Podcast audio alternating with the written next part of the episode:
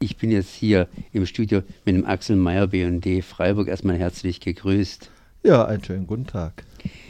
Ja, ähm, alles hat zwei Enden und diesmal scheint es ein gutes Ende zu haben. Das heißt mit dem äh, Kalimanjaro in Buggingen und der wird hier entsprechend abgedichtet. Das heißt, das Wasser läuft nicht mehr durch den Kalimanjaro, ja, Kalimanjaro durch sondern, und ins Grundwasser, sondern das Problem scheint gelöst zu sein. Ja, endlich. Also das ist ja eine unendliche Geschichte. Also wer durch Südbaden fährt und kommt bei Booking vorbei, das sieht dort so ein kleines Hügelchen in der Landschaft. Dieses Hügelchen, dieses kleine Berglein wird Kalimanjaro genannt und das ist ein Abraumhügel. Abraumhügel heißt, unten drunter wurde über, ja, vor 100 Jahren begonnen, äh, Kali abzubauen und als Abraumprodukt fiel Steinsalz an und dieser Steinsalz wurde aufgetürmt und seit 100 Jahren regnet es da drauf und seit 100 Jahren geht da relativ viel Salz ins Grundwasser.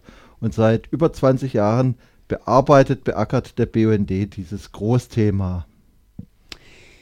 Jetzt wird das Ganze abgedichtet. Wer zahlt? Ich meine, äh, ihr, das heißt du, hast immer vermutet, dass wir bezahlen. Sprich, äh, wir bezahlen ja sowieso, indem wir salziges Wasser irgendwann mal trinken dürfen oder bereits trinken, beziehungsweise unsere Leitungen durchrosten und äh, erodieren. Äh, wer bezahlt das Ganze? Also ursprünglich wollte die Firma Kali und Salz AG, die äh, letztendlich verantwortlich ist für den äh, Kali-Abbau dort, die wollte, dass das übliche Prinzip angewandt wird. Und das übliche Prinzip ist das, dass man ja der Allgemeinheit die Kosten aufbürdet. Das heißt den Steuerzahlerinnen äh, in Südbaden.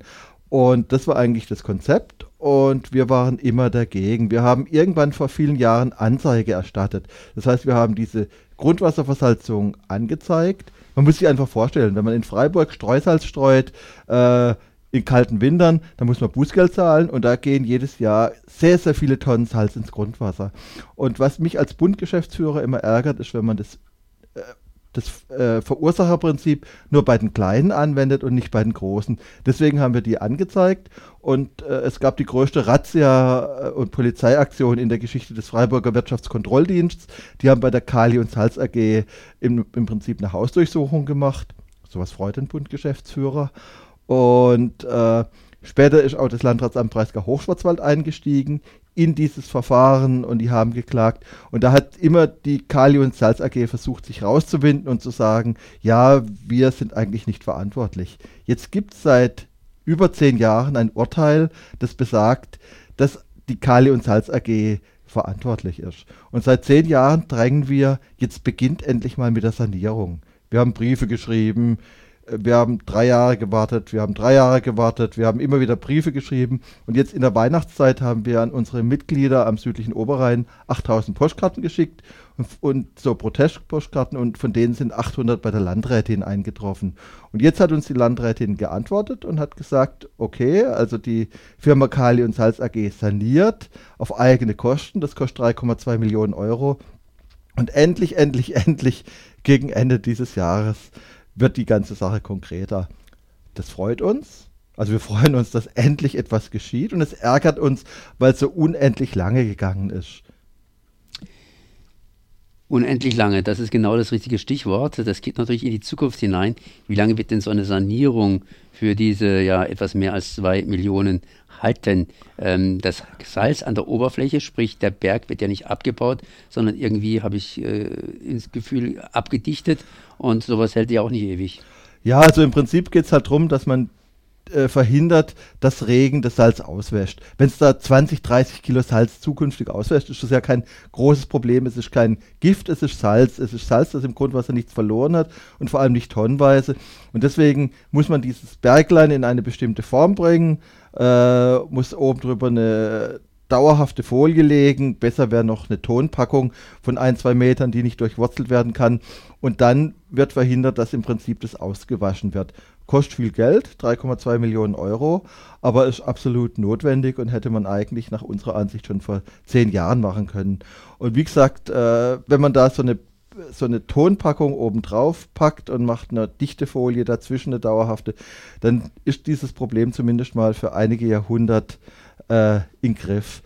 Was uns Sorgen macht, ist, dass damals äh, in den wilden 70er Jahren, als Umweltschutz noch kein großes Thema war, dass man damals unten nicht das alte Salz gelagert hat, sondern dass man damals cyanidhaltige Härtesalze unten reingepackt hat. Das heißt, dort unten ist im Prinzip äh, ein Giftmülllager entstanden, das heutigen Anforderungen auch nicht ansatzweise genügt. Das ist noch so ein Problem, was auf die zukünftigen Generationen zukommen wird. Das heißt, da müsste man nachfassen und da was auch wieder tun. Also wie gesagt, da unten schlummert ein Problem, ein Problem für die zukünftigen Generationen. Wir sind jetzt mal froh, dass wir nach unendlich vielen Mühen und Kämpfen und Briefen und Postkartenaktionen einen Teil des Problems gelöst haben. Äh, das andere kommt auf uns auch noch zu das ist Baden. Ne?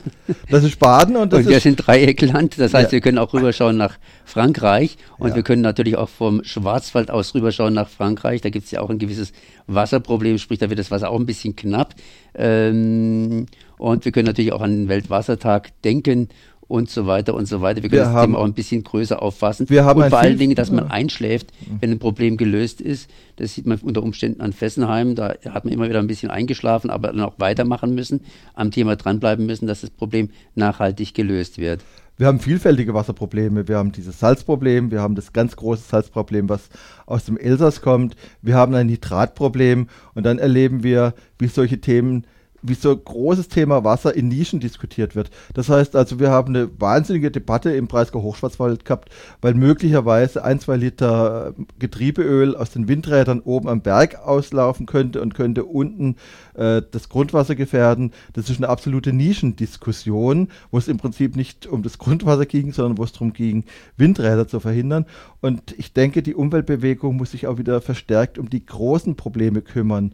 Und äh, ich selber bin jetzt froh, dass wir zumindest mal an einer Stelle einen Knoten auf eines dieser Probleme gemacht haben und dass da endlich dieser Salzberg in Buggingen saniert wird.